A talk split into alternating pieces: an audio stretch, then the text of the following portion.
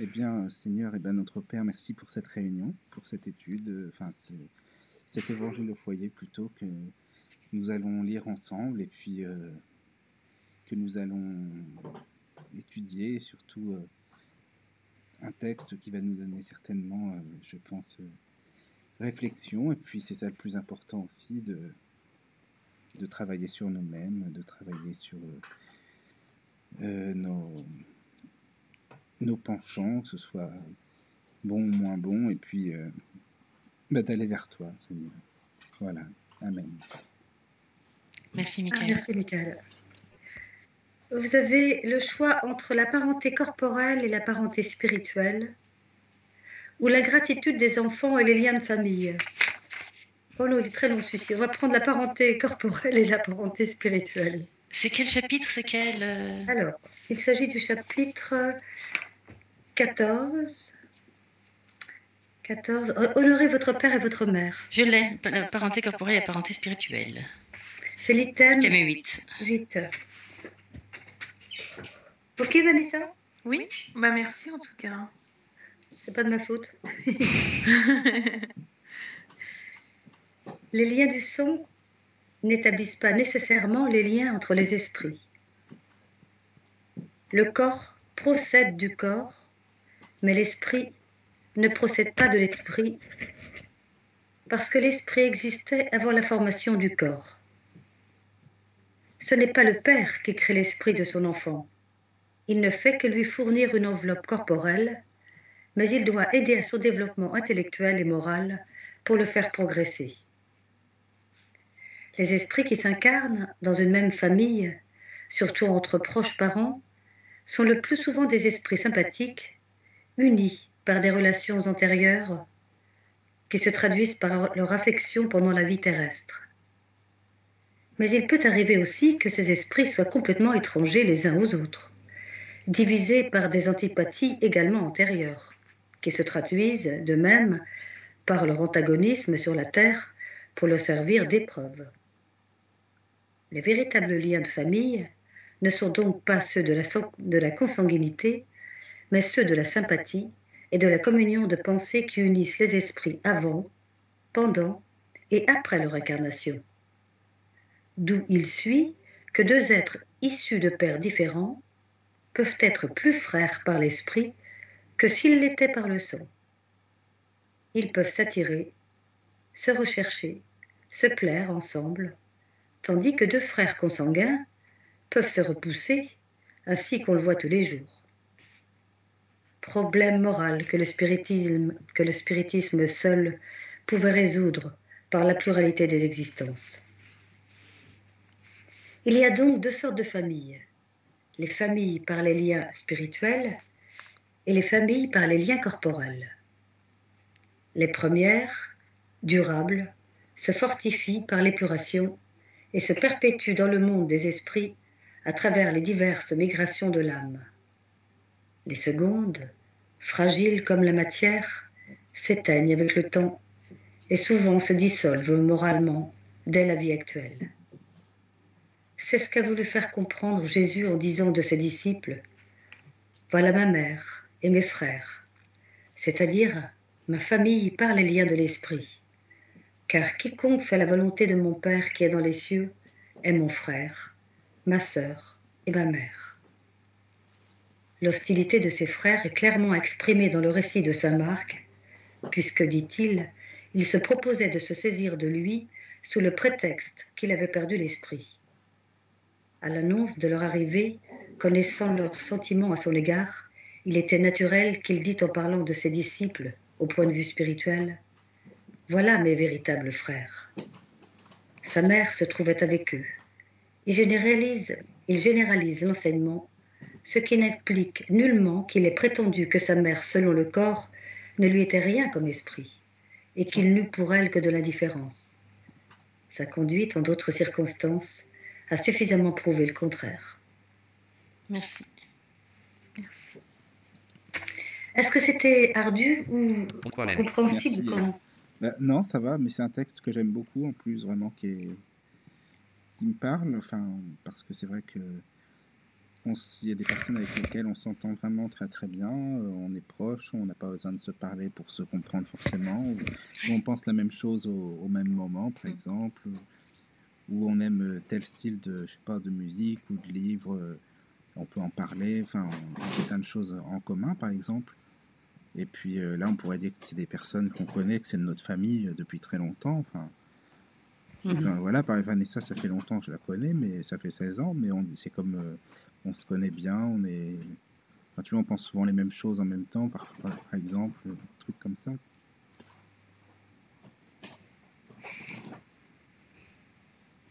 C'est comme si c'était ta petite sœur. Oui. Bah oui, c'est ça en fait, parce que bah, on partage plein de choses, tu vois, et puis euh, ça, on s'appelle, enfin voilà, on, on aime bien savoir ce qu'on fait, et puis bon, c'est c'est vrai qu'on est qu'on aime bien les mêmes choses, quoi. Puis euh, je pense qu'aussi quand il y a eu des épreuves dans la vie et des choses comme ça qu'il fallait qu'il faut surmonter ou qu'il fallait surmonter, ça rapproche aussi les personnes, ça c'est sûr. Ça, et puis euh, puis c'est vrai qu'il y a des, des je sais pas, par exemple avec mes frères, j'ai pas trop d'atomes crochus, on discute comme ça, mais bon, euh, et encore, il y en a un que malheureusement que je vois plus, qui me, me voit plus, mais euh, le dernier, je le vois, on discute comme ça, mais bon, sans plus, malheureusement, quoi, je trouve ça dommage en fait, mais voilà, enfin, ça, c'est c'est ça, je trouve ce texte intéressant, donc euh, voilà.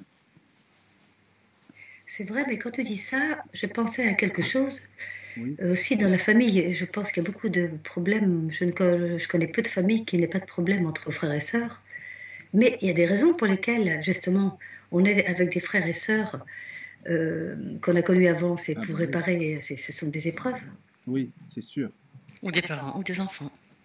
Des parents ou des oui. enfants. On les connaissait déjà depuis longtemps, quoi. Oh oui. Mais le problème, c'est comment, comment leur, enfin, leur faire comprendre. C'est pas évident. Enfin, Pas toujours. d'avancer sur le même cheminement. Je vois avec mon frère, on n'a rien, en... enfin, on n'a rien en commun, quoi. Ils ne sont pas prêts, tout simplement. Dans ces cas-là, il faut juste continuer d'être exemple. Oui. Et puis même si tu leur disais, euh, ils trouveraient vraiment zinzin, quoi. Ils diraient, Ah, ça va. Ah oui, ça c'est sûr. Donc c'est des... On essaye tous. On essaye tous, dans- dans- on essaye tous plus ou moins d'en parler, mais bon, même moi aussi parmi mes frères, j'en ai un avec lequel je m'entends particulièrement, mais ça, euh, il, il n'est pas prêt de, de- il n'est pas prêt d'y croire, si tu veux. Mhm. Mais ça fait rien. Comme dit Titi, il faut euh, montrer l'exemple, être gentil, même, euh, même si on nous prend pour des. C'est un vrai, c'est pas grave. Pour des farfelus, oui. Pour des naïfs, pas grave. Euh, Vanessa, tu veux dire autre chose? Non, vous parliez de zinzin, ça m'a fait rire parce que j'en ai parlé tout à l'heure de la réincarnation avec un jeune homme et puis il m'a dit mais qu'est-ce que c'est que ça? Mais on n'a qu'une vie, attends, qu'est-ce que tu me fais là? J'avais beau lui expliquer mon point de vue en lui disant mais c'est mon point de vue, hein, tu sais. Mais non, c'était, fallait pas en démordre, hein, de toute façon.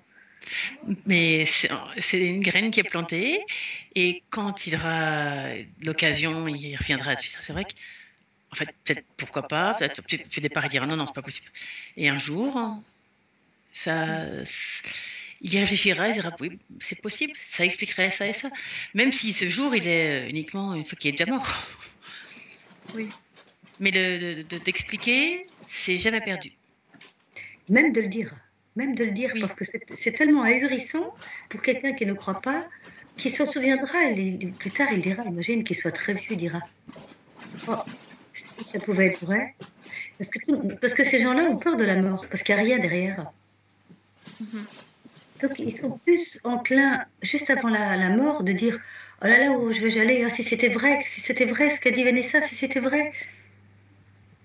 Quoique pour certains, la mort, j'ai l'impression que c'est un- une délivrance, mais pas comme on le pense nous. Enfin, vraiment, euh, j'ai l'impression qu'il y en a qui, qui se disent que la mort, c'est un aboutissement à quelque chose, mais on fait plus rien, on se repose. on- Oui, oui, oui, oui, oui. Ah, sympa. Mais il pense aussi, voilà, la baguette magique, paf, on arrive au paradis, c'est l'extase et on attend que les choses passent. Mais je trouve que attendre l'éternité que les choses passent, c'est- c'est- pas quelque chose que je souhaite à qui que ce soit. Ah non. Oui, oui, mais ça les rassure. Bah, disons que oui, si t'as pas ta conscience tranquille, t'as pas du tout envie d'être confronté à ta conscience une fois que tu es mort, d'avoir d'être confronté à ceux à qui tu as nui, à- à- avec intention ou pas, non, non, c'est- réfléchir à tout ce que tu, tous les- efforts que tu dois faire, non, bien sûr, mais la plupart ne, ça leur coûterait trop, ça ferait, non, C'est- c'est c'est- c'est pas intéressant pour eux d'y croire. Mhm. C'est vrai. Ils préfèrent, ils préfèrent se voiler la face, les yeux. Ou se boucher les oreilles, je dirais. Oui, oui, oui, tout. On a de la chance, c'est ce que je me dis souvent. Me dis, on a de la chance de pouvoir, de pouvoir se dire, on a ce qu'on mérite. On a été désagréable, hum, hum, on va le payer de toute façon, on sera désagréable avec nous. Euh, oui, oui, oui. On paiera pour tout ce que l'on faisait, tout ce que l'on fait. Il faut bien le vivre, il faut bien le vivre. Euh, euh, qui- qui veut commencer la, la visualisation? Ou la prière, ou la... On n'a pas entendu Pas tous en même temps surtout. Bon, je vais bien commencer une petite prière alors. Ok, Vanessa. T'écoutons. Eh bien, notre Père, toi l'Éternel et, et toi Jésus, eh bien, nous vous remercions infiniment pour euh, cette petite euh, étude, enfin, ce petit évangile au foyer, et nous nous rendons toujours aussi compte que bah, nous sommes heureux d'être là sur cette terre et quand on nous dit que la vie n'est pas belle, comme on m'a dit ça tout à l'heure, ben moi je dis que que si, malheureusement, bon même s'il y a des personnes qui sont souffrantes et qui ont des épreuves, mais je pense qu'on en a tous. Eh bien, je pense que ben nous sommes heureux d'être là et que c'est vraiment important pour nous. C'est ce passage en fait entre cette vie et, la mort et notre, enfin, notre prochaine incarnation. Et je voudrais prier pour, euh, bah, pour notre frère Michael, particulièrement ce soir, qui ne s'inquiète pas pour son voyage demain, car son guide va, va bien l'aider, va, va l'entourer de lumière dans la voiture dans laquelle il va se trouver. Et bah, je voudrais prier pour euh, toutes les personnes désincarnées qui nous suivent, euh, qui suivent l'évangile au foyer chaque euh, mercredi. Et aussi, eh bien, prier pour toutes les personnes qui sont dans la rue. Nous les entourons d'une forte lumière. Que Dieu les bénisse. Qu'il veille sur elles. Qu'il leur apporte joie, amour et paix. Et puis, eh bien, je voulais dire aussi que ce texte que nous avons étudié nous prouve encore une fois que eh bien, nous avons des liens de sympathie ensemble, quels qu'ils soient, même si nous ne sommes pas de la même famille. Et justement, bien, c'est justement ça qui, est formidable, parce qu'on n'a pas besoin d'être frères de sang pour, euh, pour bien s'entendre. Donc, bah, je voudrais prier pour nos frères et sœurs euh, qui ne sont pas consanguins avec nous. Et voilà, bah, je vais vous laisser continuer cette, euh, cette prière et je suis très heureuse parce que je ressens une immense chaleur, donc je voulais remercier nos guides, Merci les Vanessa. guides de, de Eve, de, de Valérie, de Michael et sûrement de Mara qui n'est pas présente ce soir. Amen. Merci, Vanessa. Je continue continue. ou tu- Comme tu veux, Titi. Je continue si tu veux. comme tu veux.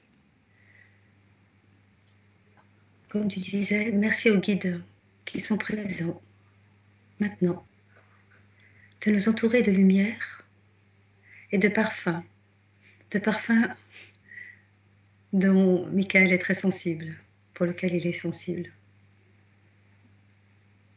et que nous tous, présents et tous ceux qui sont là-haut, puissent nous aider pour qu'on illumine, pour que nous, en- pour qu'ils embaument nos foyers respectifs. Le foyer de Michael,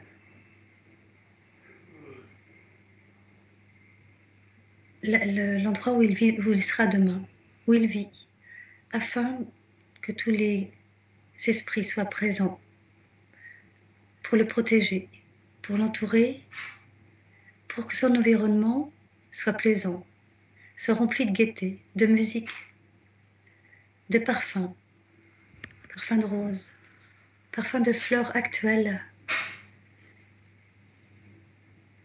J'allais les nommer, mais je ne sais pas exactement ce qu'il y a comme fleurs. Dans Vanessa, dans ton foyer, afin que règne aussi l'énergie, la convivialité, la fraternité, l'amour, que tu t'y sentes bien, que tu rayonnes chez toi, que tout, que tu ressentes les personnes qui veillent sur toi, notamment ton guide. Je suis sûre que quand tu lui fais appel, sans doute tu dois ressentir sa chaleur comme tu as senti tout à l'heure. Ça veut dire qu'il est bien là près de toi. Et plus tu fais appel à lui, plus tu sentiras sa présence. Pour le foyer, le tien, chérie,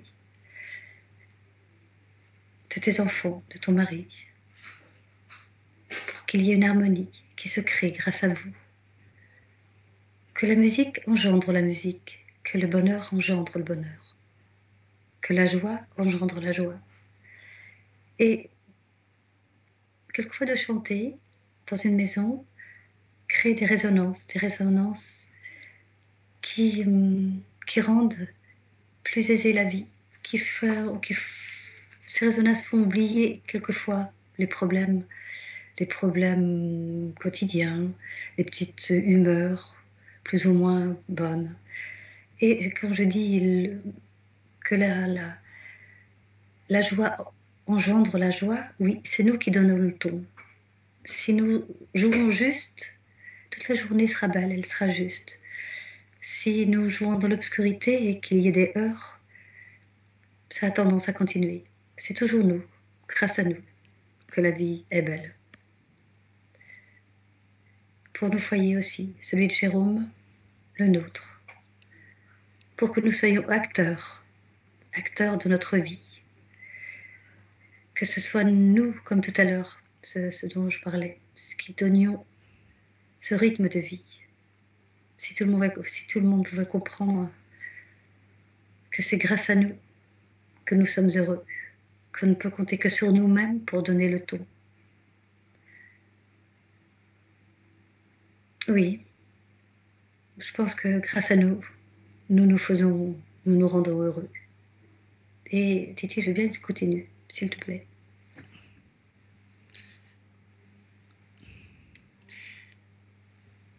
Je viens d'avoir une image qui m'a été montrée. que Je trouve amusante quand tu disais que c'était nous qui créions, qui qui créons le, bonheur chez nous. Un peu comme si on imaginait une, sorcière, mais une sympathique sorcière, devant son grand chaudron. Et c'est nous qui mettons les, ingrédients, l'amour, la joie, l'harmonie.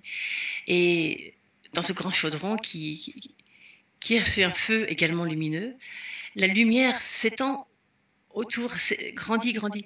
Si au départ la pièce était noire, tout cet amour, tous ces, tous ces ingrédients que nous y mettons éclairent de plus en plus autour de nous, dans nos maisons, dans nos familles, dans nos cœurs, auprès de tous ceux que nous aimons. J'ai trouvé ça amusant de, de- comme, comme comparaison. C'est nous qui sommes responsables de ce que nous, de ce que nous ra- rayonnons, de ce que nous donnons aux autres, de ce que nous avons comme vibration, de ce que nous émettons. Et donc, nous devons faire attention à ce que nous mettons dans notre chandron. Nous devons surveiller nos pensées, surveiller et ben, aussi ce que nous écoutons, notre musique ou la radio, plus nous écouterons des choses élevées, harmonieuses et emplies d'amour, plus il nous sera facile de rayonner, d'aider, de prier, de nous rapprocher de ces anges qui nous, qui nous suivent et nous accompagnent. Et en continuant de concocter notre potion d'amour et d'harmonie, nous n'oublions pas un ingrédient, deux ingrédients très importants, qui sont l'humilité et la gratitude.